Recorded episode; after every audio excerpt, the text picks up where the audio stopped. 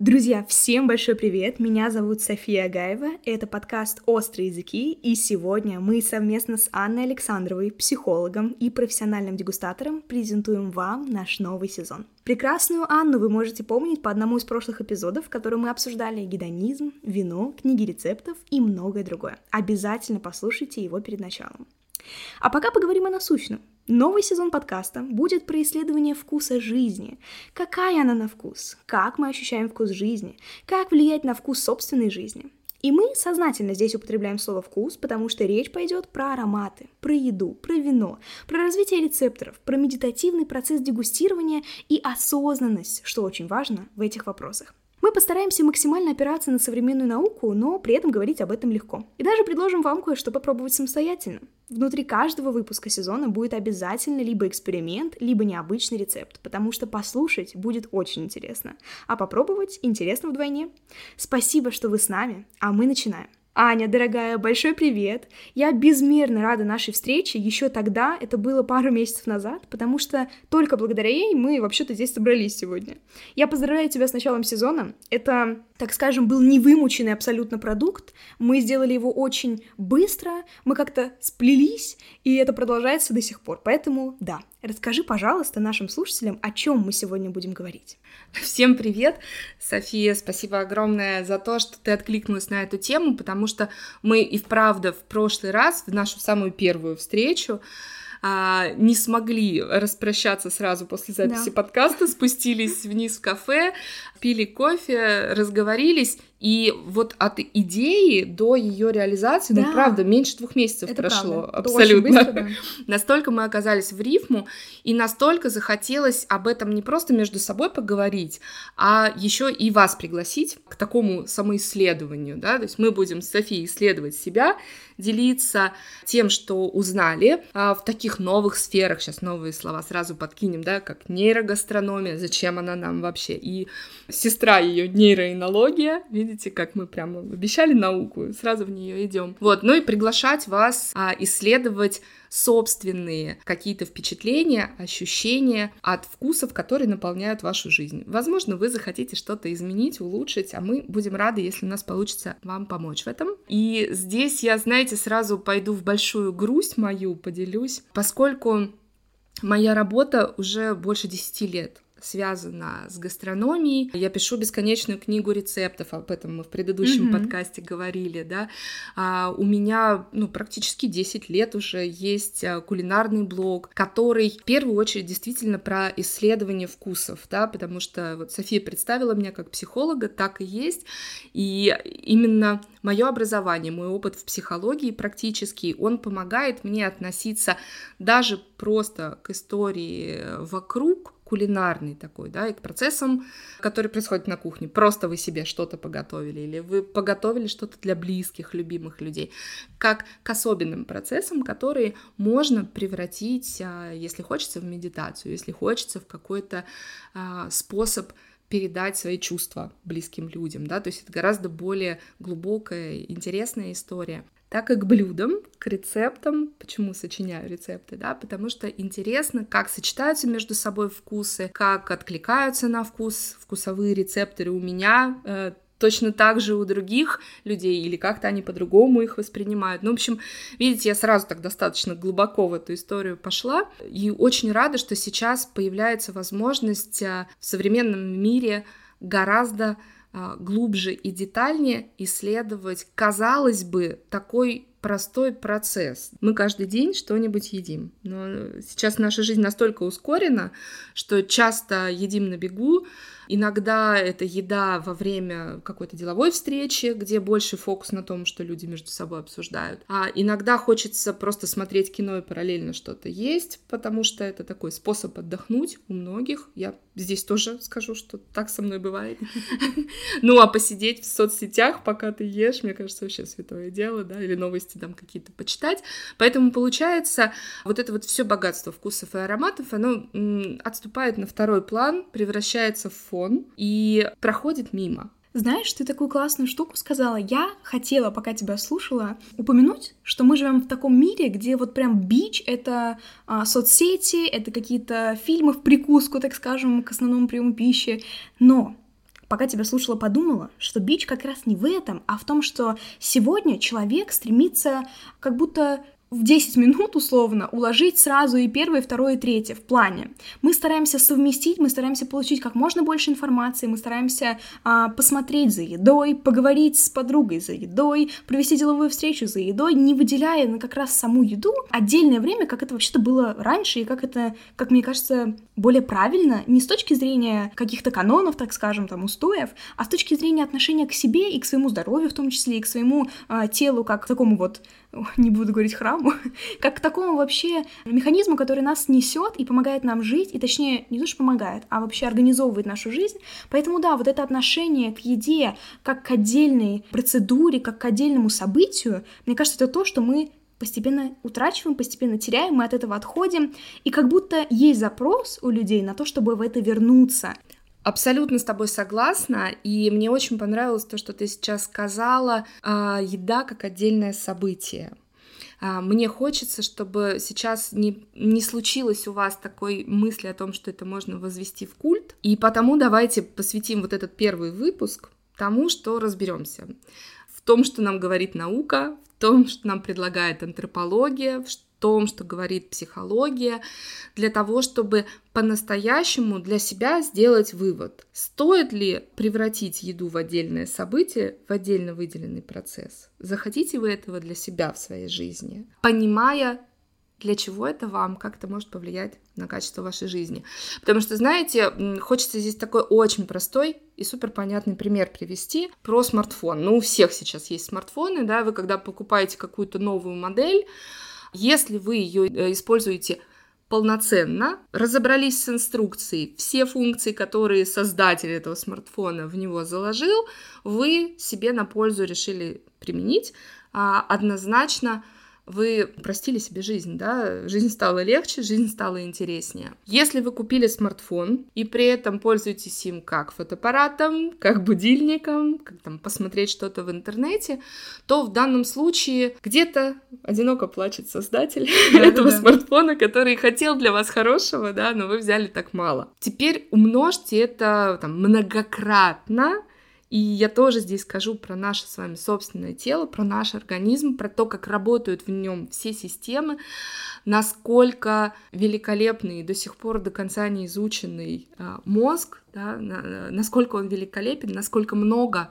мы можем а, достичь, насколько красивой и интересной может стать наша жизнь. Смотрите, как мы глобально сразу, да, с самого начала пошли. Так вот, насколько больше мы можем достичь в своей жизни, если мы будем активнее и более осознанно использовать все возможности, которые нам даны. Аня, я сегодня побуду такой почемучкой. И давай начнем вот с чего. Ты уже упомянула про нейроэнологию, ты сказала про нейрогастрономию. Давай разберемся, в чем разница и вообще, что у нас здесь к чему. Давай, да. Аня, я правильно понимаю, что нейроэнология — это наука, которая рассказывает нам о том, как мозг создает вкус вина, формирует у нас вкус вина. Я вот такой интересный факт вычитала, насколько это правда а, что проводились исследования, в ходе которых выяснилось, что когда мы употребляем вино, здесь очень важно хорошее вино, у нас активируется столько частей мозга, сколько не активируется при любых обычных повседневных делах в нашей жизни. Вообще это звучит прям крышесносно. Насколько это правда? О, да, давай разбираться, потому что на самом деле вся та информация, которую ты сейчас озвучила, а это и я когда-то давно тоже повстречала в интернете, mm-hmm. это меня зацепило.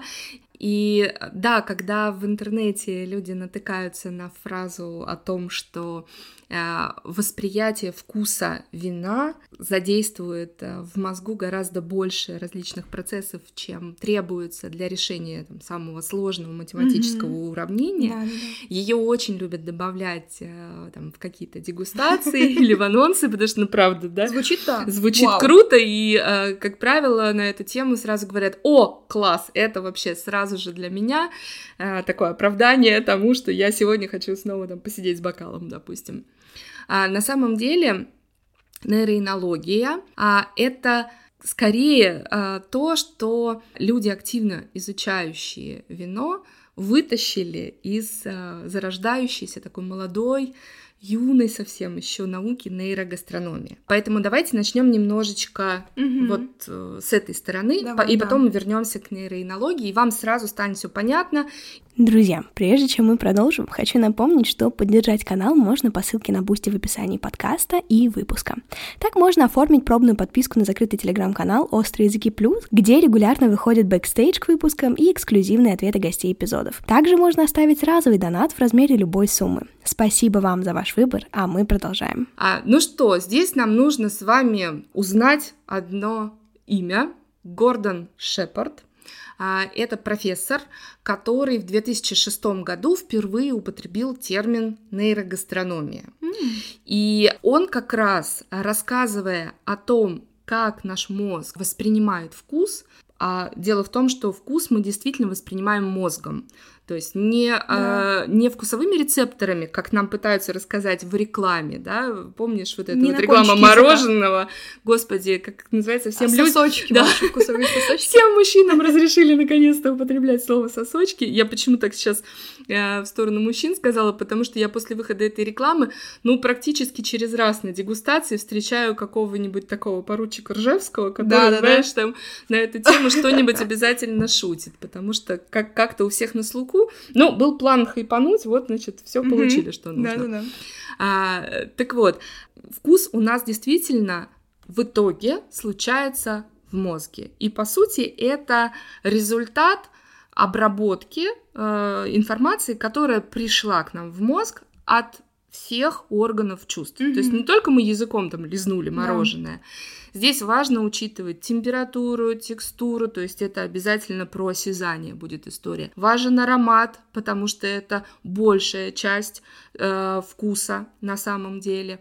А, да, они даже не пополам здесь делятся, да, то, что мы почувствовали вкусовыми рецепторами и то, что мы почувствовали обонятельными рецепторами. Так вот, обонятельные, они в этом плане главнее, они нам больше информации в мозг поставляют. Блин, извини, пожалуйста, да.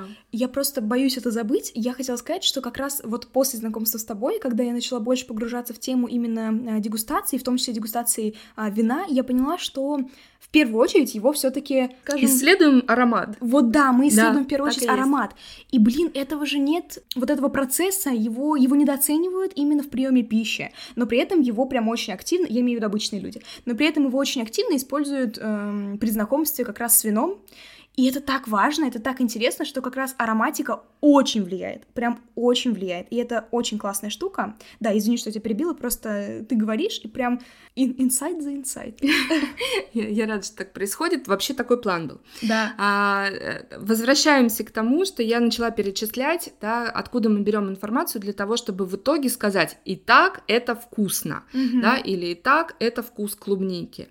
А, помимо того, что мы еще аромат туда подключили, да, а сюда подключается обязательно информация зрительная, мы должны увидеть это в идеале. И очень часто еще здесь э, подключается слух. Не стоит этому удивляться, почему на самом деле исследователи подтверждают, что хрустящие ингредиенты, они кажутся большему количеству людей вкуснее. Как раз-таки вот этот вот хруст, да, он... Э, почему дети чипсы любят? Потому что все еще и классно хрустит. То есть да, такое соединение определенного вкуса с определенным звуком, с тем, как что-то выглядит, усиливает восприятие наше, да, какое-то эмоциональное. И дальше туда подключаются эмоции, подключается память, и э, на самом деле тот раздел головного мозга, который у нас отвечает за то, чтобы в итоге э, осознать, какой конкретно вкус вы сейчас почувствовали, он расположен настолько в тесной э, близости к разделам, отвечающим за эмоции, за память. Дальше объясню, почему так происходит,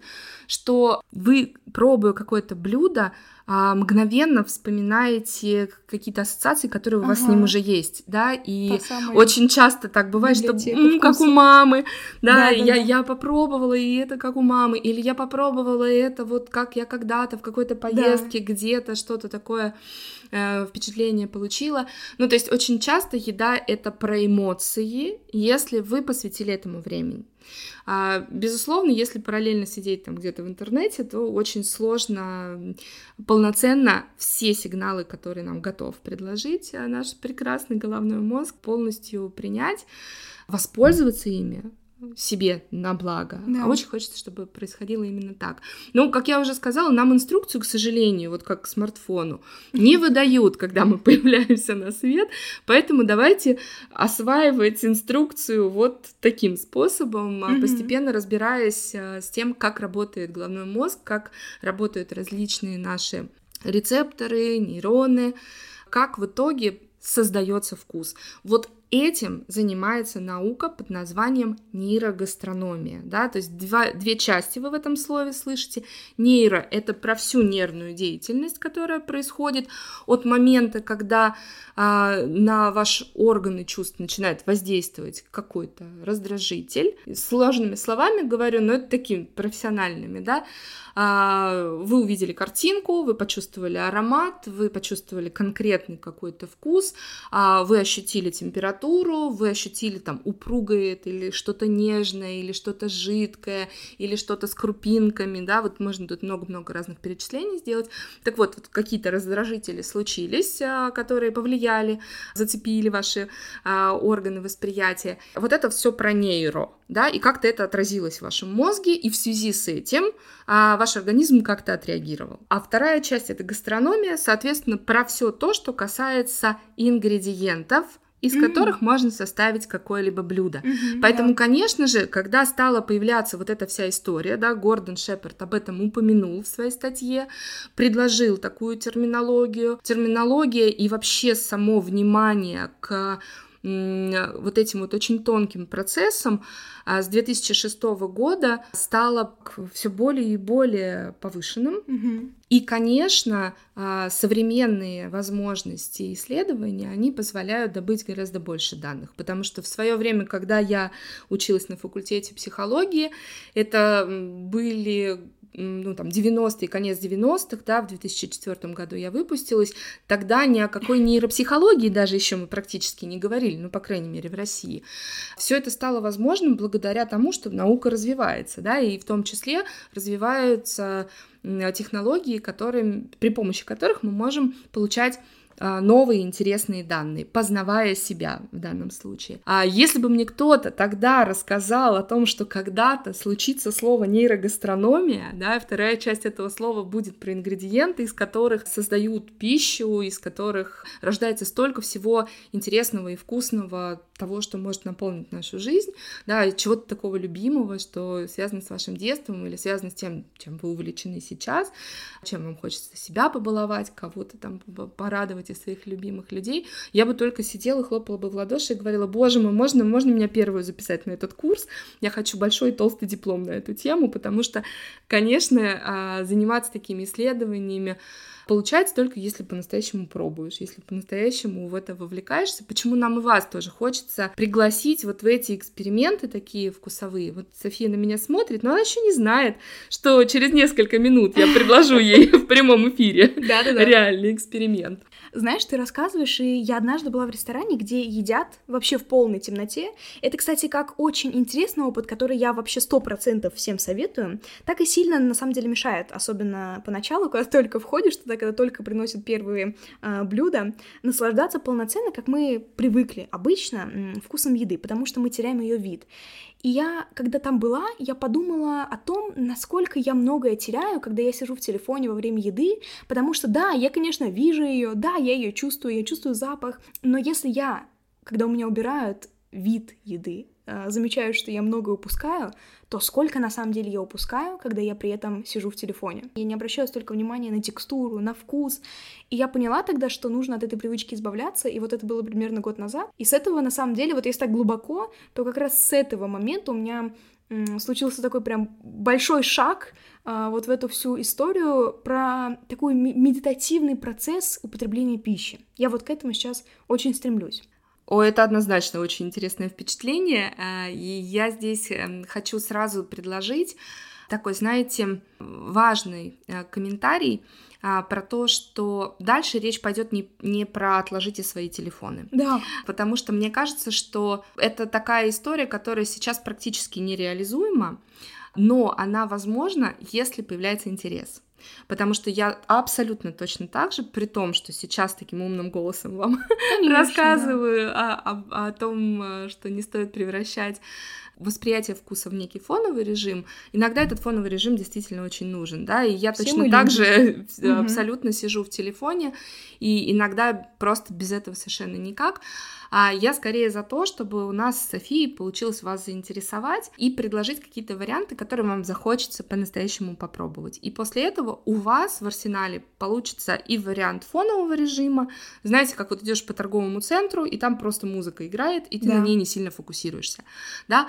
А иногда хочется послушать музыку. Либо какую-то любимую мелодию, либо что-то новое, там, необычное. Вот давайте а, возьмем вот такую для себя сейчас практику, да, воспринимать вкусы а, на протяжении всего вот этого нашего подкаста. Мы запланировали несколько выпусков, Мгм. как, ну, некий такой путь исследования, да, и отнесемся к восприятию вкуса как к музыке. Хочется фонового режима, устали, да, хочется, чтобы шел параллельно какой-то, не знаю, там, любимый сериал, который вы смотрите, окей.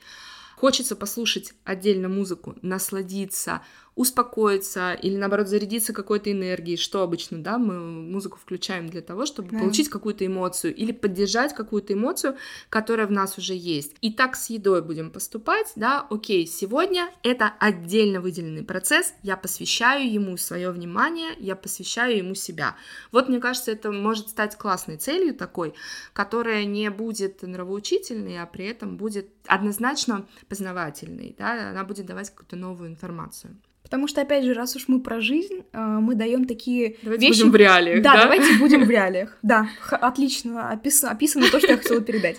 Окей, давай пойдем обратно и продолжим про нейроинологию. Ты хотела дальше перейти к ней. Поехали. Да, я обещала рассказать, откуда же взялась нейроинология. Вполне логично, что люди, работающие с вином, изучающие вино, это совершенно верно уже до этого прокомментировала, много фокусирующиеся именно на ароматике вина, а, поняв, что вот случается теперь такая новая наука и целое новое направление, где много исследований, много данных, они захотели веточку и э, с большим фокусом именно на работе с вином. Поэтому нейроинология это такая, не знаю, доченька, сестра, Да. кто-то, кто рядом, поэтому все-таки как, как базу, как основу мы будем э, брать именно нейрогастрономию в данном случае, потому что внутри очень много исследований про ароматы. И а, на самом деле вот эта вот такая зарождающаяся наука, она существует на стыке сразу нескольких а, специальностей, потому что а, помимо ученых, которые непосредственно занимаются исследованием там, головного мозга, различных реакций нашего организма, туда сейчас активно подключаются шеф-повара, потому что они владеют максимальным количеством информации о текстурах, о сочетаемости вкусов, о каких-то вкусовых нюансах, о том, как это можно по-разному интерпретировать и сочетать, да, как можно менять текстуру, как можно создавать аромат из нескольких каких-то компонентов, да, видоизменяя его и получая что-то совершенно новое. Кто туда подключился? Конечно же, диетологи туда подключились, потому что одним из результатов вот этих исследований стала новая информация о том, откуда берутся зависимости различные пищевые, а почему хочется все больше сладкого, Да. или да, почему появляется зависимость от каких-то конкретных там ингредиентов, как научить людей есть меньше соли, в том числе а, это все возможности, которые дают исследования внутри нейрогастрономии. Оказалось, что наше восприятие солености, да, насколько блюдо солено, зависит от текстуры.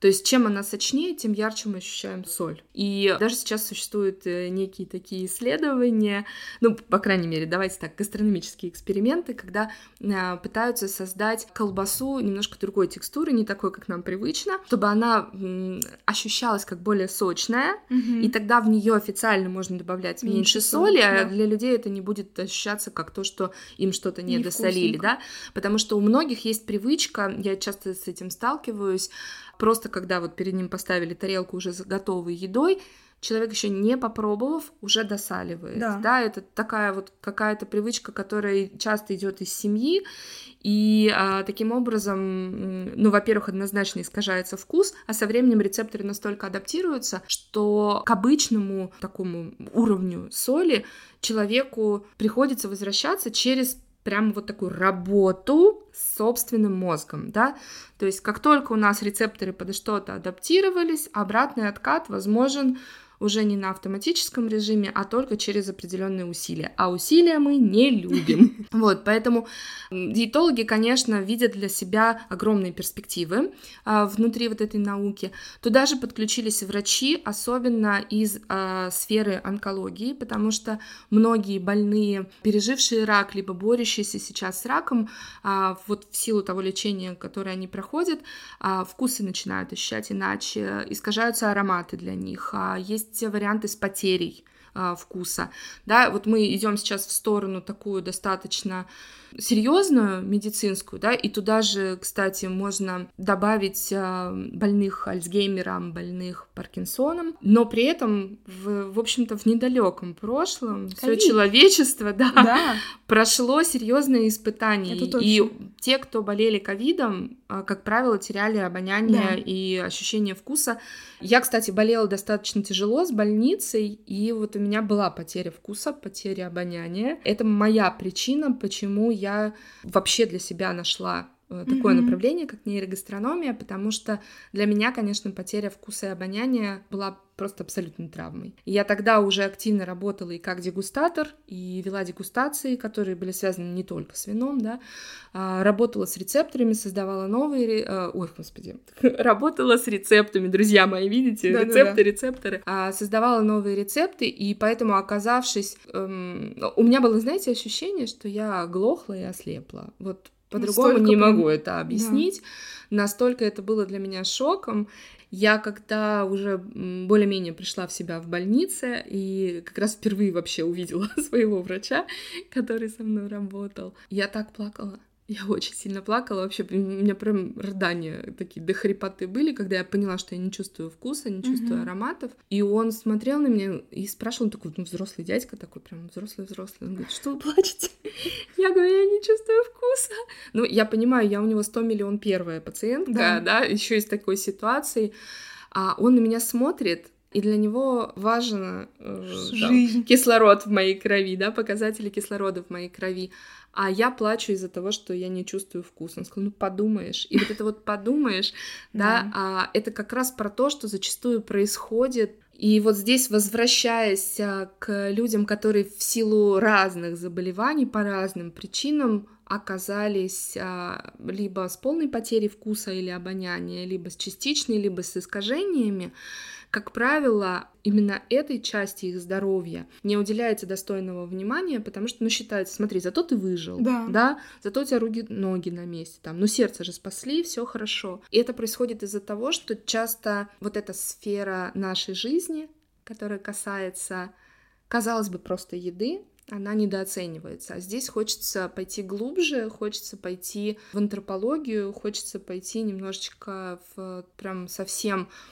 классическую психологию, тому, как работает наш мозг, для того, чтобы вернуть достойное место вот этой нашей всей системе, восприятие вкуса в жизни. Знаешь, кстати, а мне кажется, что это недооценивается в том числе потому, что считается, ну и это отчасти правда, я в принципе с этим отчасти согласна, что идти вот в эту историю медитативного погружения в процесс поедания, в процесс такого вот распробования, это все таки вещь, которой нельзя заниматься, когда ты в состоянии там замри, бей, беги, все таки это история, когда ты более на таком ровном этапе жизни, когда в принципе все окей, и тебе ничего резко не выбивает из колеи.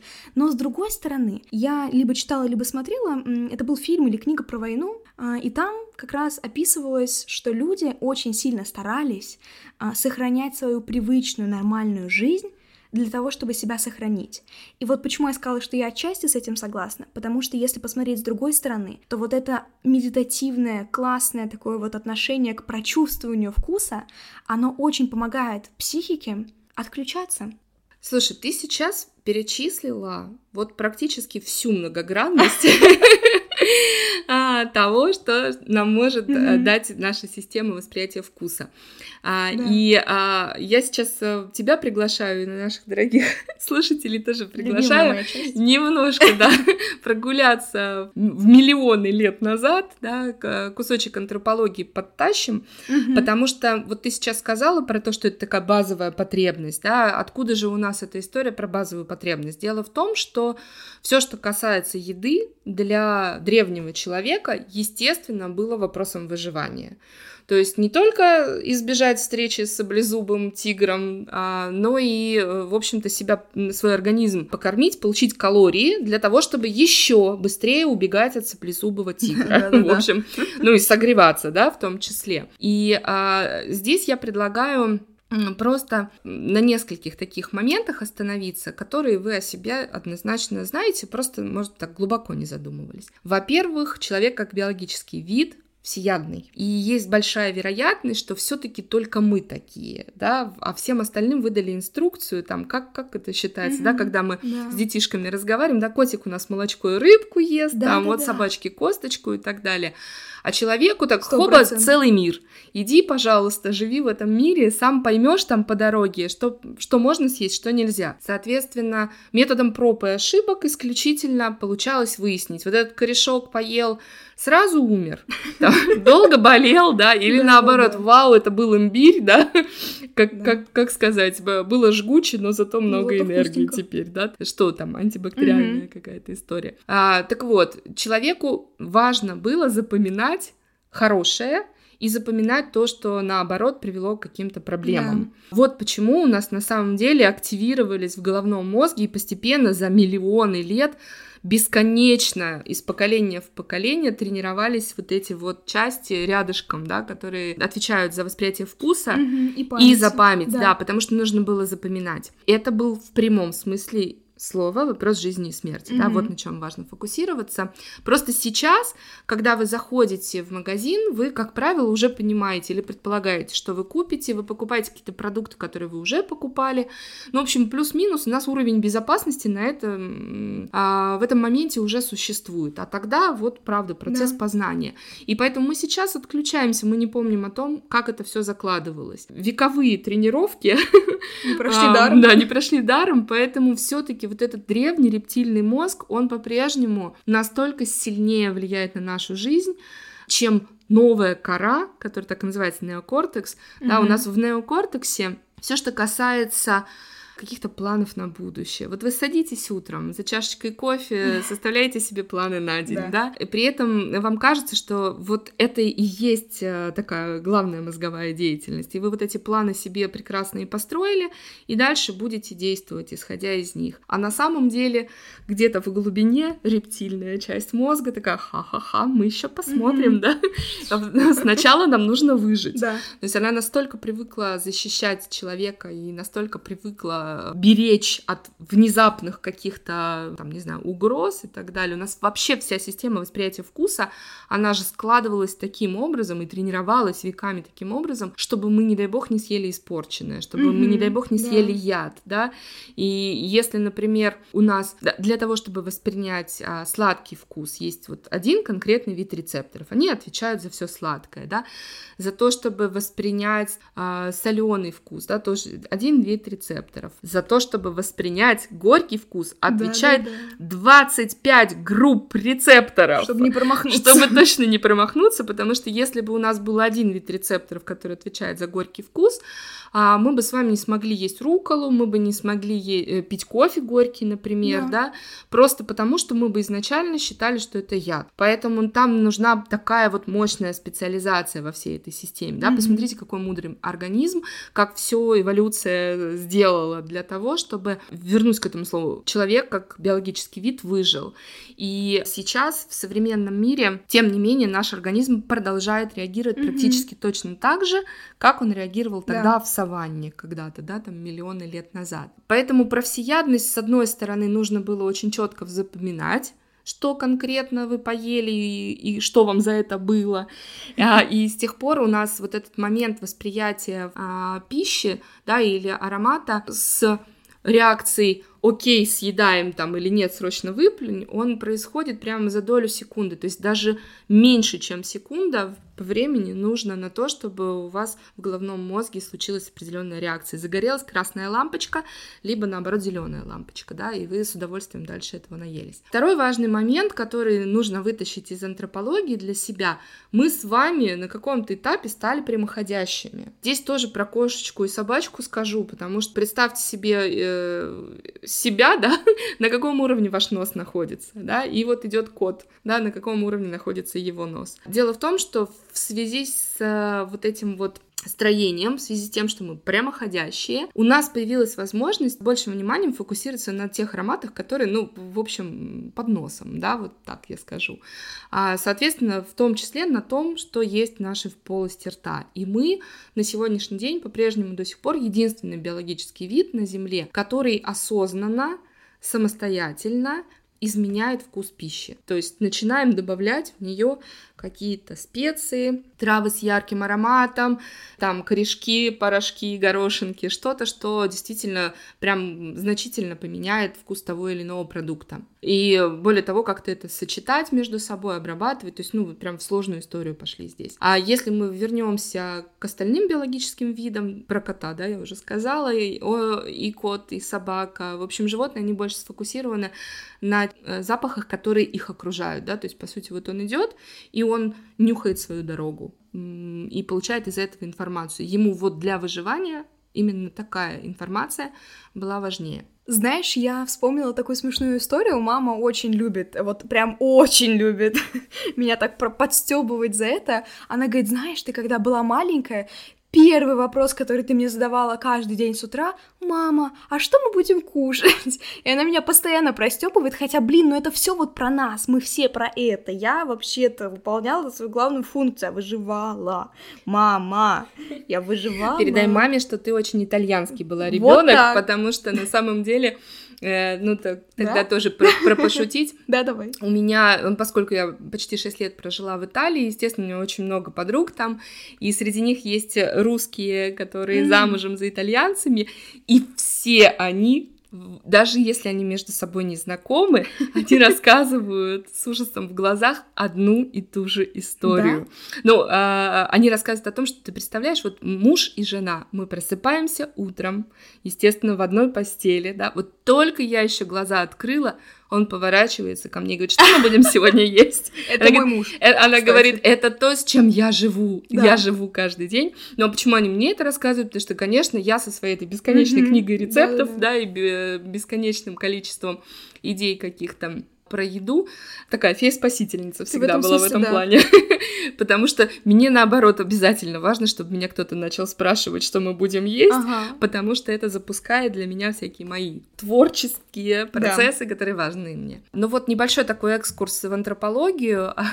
так что я думаю, что вам теперь понятно, почему же у нас такой тонко настроенный, так тонко э, работающий вот этот вот весь аппарат восприятия mm-hmm. информации извне, в том числе восприятие вкуса, а, потому что для нас это жизненной потребностью является. Ну и здесь я считаю, что раз уж мы единственный биологический вид, который может видоизменять свою пищу, то нам сам Бог велел вообще просто творить здесь, да, добывать больше удовольствия, больше чего-то интересного. И давайте переходить уже к практике, потому что, конечно, самый логичный вопрос, а как теперь всем этим пользоваться, да. этим волшебным аппаратом, для того, чтобы все сработало да, как качать рецепторы. Вот я упомянула качать рецепторы вкусовые. Неужели это можно как-то сделать? Потому mm-hmm. что я часто встречаю такие вопросы на дегустациях, которые провожу. Говорят, ну у меня просто нечувствительные рецепторы. Да, я просто вот не воспринимаю. Это вам, Аня, хорошо.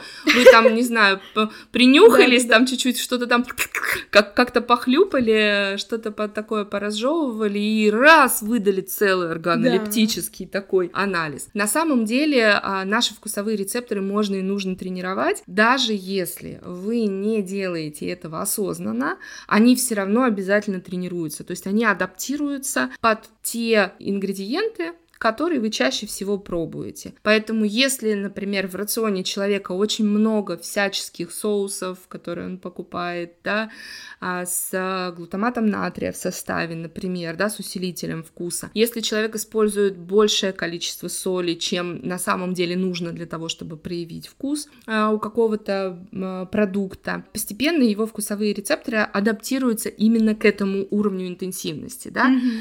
и могут мешать дальше воспринимать а, уже естественный вкус да. продуктов, и либо какую-то вообще, в принципе, там, не знаю, более широкую палитру mm-hmm. вкусов и ароматов. Вот, поэтому это действительно такой момент, а, о котором нужно знать, и присмотреться к своему рациону в данном случае, если вы чувствуете, что хочется ощущать больше вкусов. А со стороны, там, не знаю, люди говорят, м-м, и многогранность какую-то да. описываете, а у вас такой, это синий, да?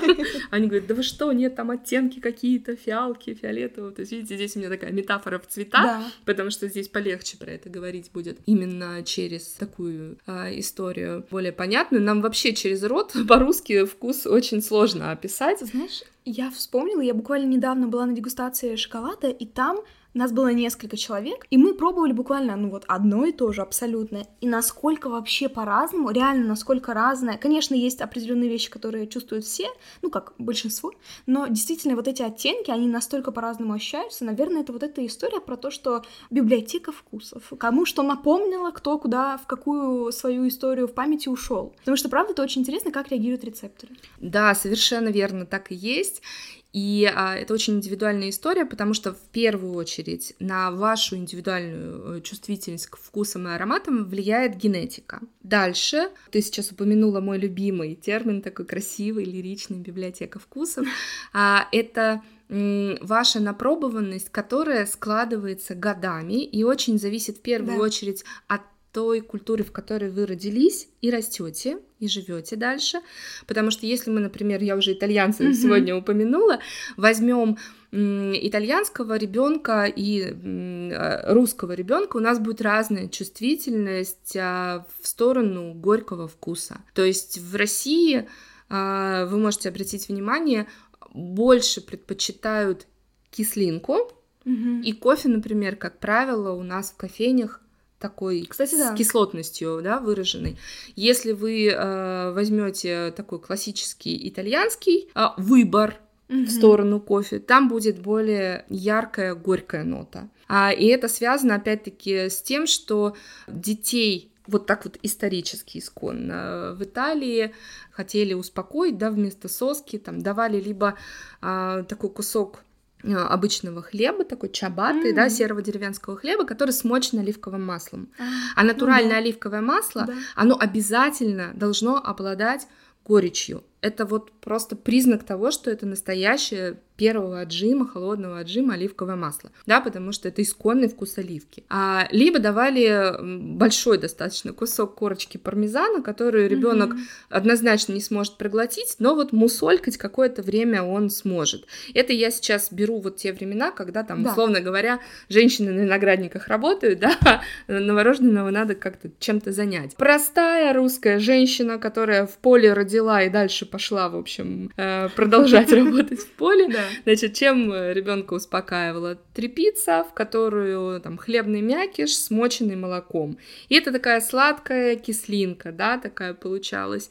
А, поэтому у нас вот просто на генетическом и на историческом уровне вкусовые рецепторы тренировались, языки наши затачивались, обострялись в определенную сторону. Вот это тоже нужно учитывать, потому что в зависимости от того, в какой культуре вы родились и как вы э, ели, какие продукты были а, в вашем повседневном рационе, прям годами, особенно с детства, это тоже будет очень влиять на вашу библиотеку вкуса. Там северные регионы, насколько я знаю, туда вообще очень плохо по-прежнему доставляют какие-то свежую зелень, свежие фрукты, а, очень ограниченный выбор просто потому, что они там долго не хранятся, да, там свежую клубнику сложно туда, например, привезти. А, это все примеры из жизни, из моих дегустаций, из, моих общения, из моего общения с теми, кто делится своими какими-то представлениями о вкусе. А для них, конечно, потом прям целый новый мир открывается, когда они есть, начинают путешествовать, что-то пробовать новое. Ну и здесь, опять-таки, еще важ... следующий уже такой слой это внутри семьи какая была культура гастрономическая, как готовила мама или бабушка готовила, да, что, к чему больше ребенок изначально привык, было ли разнообразие, давали ли ему возможность пробовать что-то новое. В общем, постепенно-постепенно вот эта библиотека вкусов, она будет складываться на протяжении всей жизни. И здесь выбор за вами, она стихийно будет складываться, да, то есть вы пособирали те книжки, которые кто-то случайно где-то оставил, или вы самостоятельно выбирали то, что вам действительно интересно. Смотрите, сколько у нас красивых метафор, да, да? у нас про музыку, про цвет, про палитру, фиалки. теперь про книги, да, про, про фиалки, да. вот. Или вы эту библиотеку хотите собрать сами, отобрав туда красивые какие-то произведения. И вот этот наш вкусовой аппарат, давайте так будем mm-hmm. говорить, да, mm-hmm. все наши рецепторы, они не только на языке сосредоточены, а, Сейчас исследователи нашли вкусовые рецепторы, поскольку они теперь уже полностью понимают, как э, они выглядят в организме, да, как, как, э, из чего они собраны. Так вот, э, исследователи нашли э, вкусовые рецепторы в легких, в пищеводе, в кишечнике, в поджелудочной железе, а, насколько я знаю, последние данные есть еще э, вкусовые рецепторы в головном мозге. Ну, то есть целая отдельная большая история. И как раз здесь делают увязку с тем, что для нас это был э, изначально способ выжить, как для биологического вида, да, внутри эволюции. Поэтому наличие вкусовых рецепторов в легких это как раз про то, чтобы а, понять, что в воздухе газ, например, mm-hmm. какой-то находится, и, соответственно, среагировать. Организм должен среагировать. Ну, а про индивидуальную чувствительность и про то, как меняются вкусы, как работают рецепторы, я предлагаю прямо сейчас устроить эксперимент. Давай. На Софии. Супер. Друзья, делаем это на Софии. Я крыса здесь. Да. Так, для этого эксперимента нам понадобятся ломтики грейпфрута. Я просто купила розовый грейпфрут и нарезала тонкими-тонкими ломтиками. И нам понадобится немного соли. Если у вас дома есть розовая гималайская соль, и вы вот такой же фанат ее, как и я, потому что на самом деле она в силу своего появления в природе, она как раз а, менее горькая, и э, я очень люблю эту соль за то, что она такая мягкая, нейтральная и позволяет истинному вкусу продукта проявить себя. Да, для меня это очень важно, как для исследователей, как для дегустатора. Поэтому я сейчас упомянула именно ее. Но если вы пользуетесь какой-то другой, берите именно ту, какой вы пользуетесь, потому что ваши вкусовые рецепторы однозначно привыкли именно к этому виду соли. Сейчас а, я попрошу тебя, София, попробовать ломтик грейпфрута просто вот угу. один, да, без соли, без, без всего, соли, просто просто, да. Я, кстати, для справки люблю солить лимоны, и их просто так есть. Вот, Я мы сейчас про это поговорим, да. Угу. Можешь, пожалуйста, описать, что ты чувствуешь? Вот заодно мы сейчас проверим, насколько легко. Ну, то есть ты же определяешь, что это грейпфрут? Да, я определяю, но я чувствую, кстати, сладость, потому что многие чувствуют именно горечь сначала, а я чувствую сладость и прям такую тоненькую горечь в конце, незначительную для меня. Так, я тебе немножко соли добавляю, ты можешь угу. сама обмакнуть в соль следующий ломтик грейпфрута. Давай ты сделаешь глоток воды для того, чтобы очистить вкусовые рецепторы. Угу. Угу. И теперь ломтик второй заход. который, да, второй заход, который теперь с солью.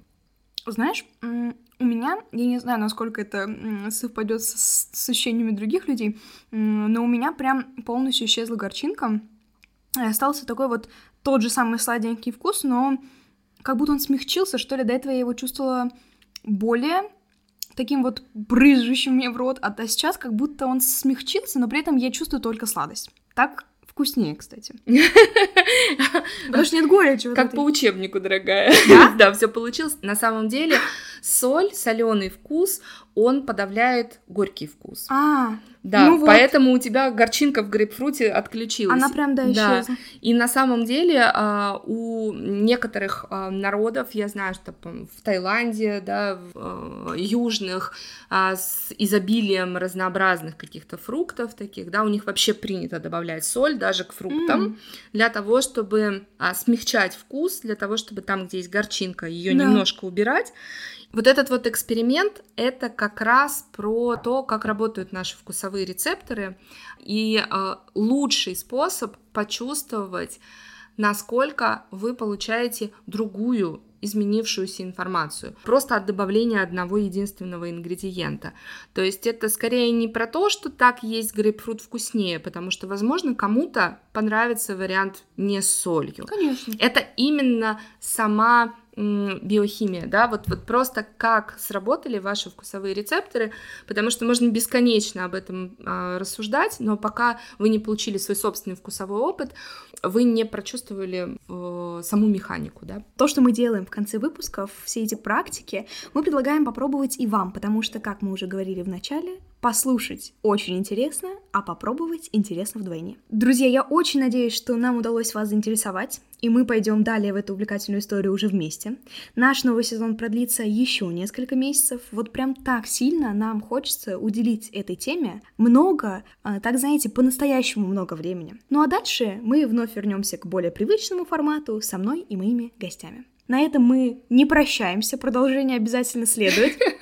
До следующей субботы. Пока-пока. Пока-пока.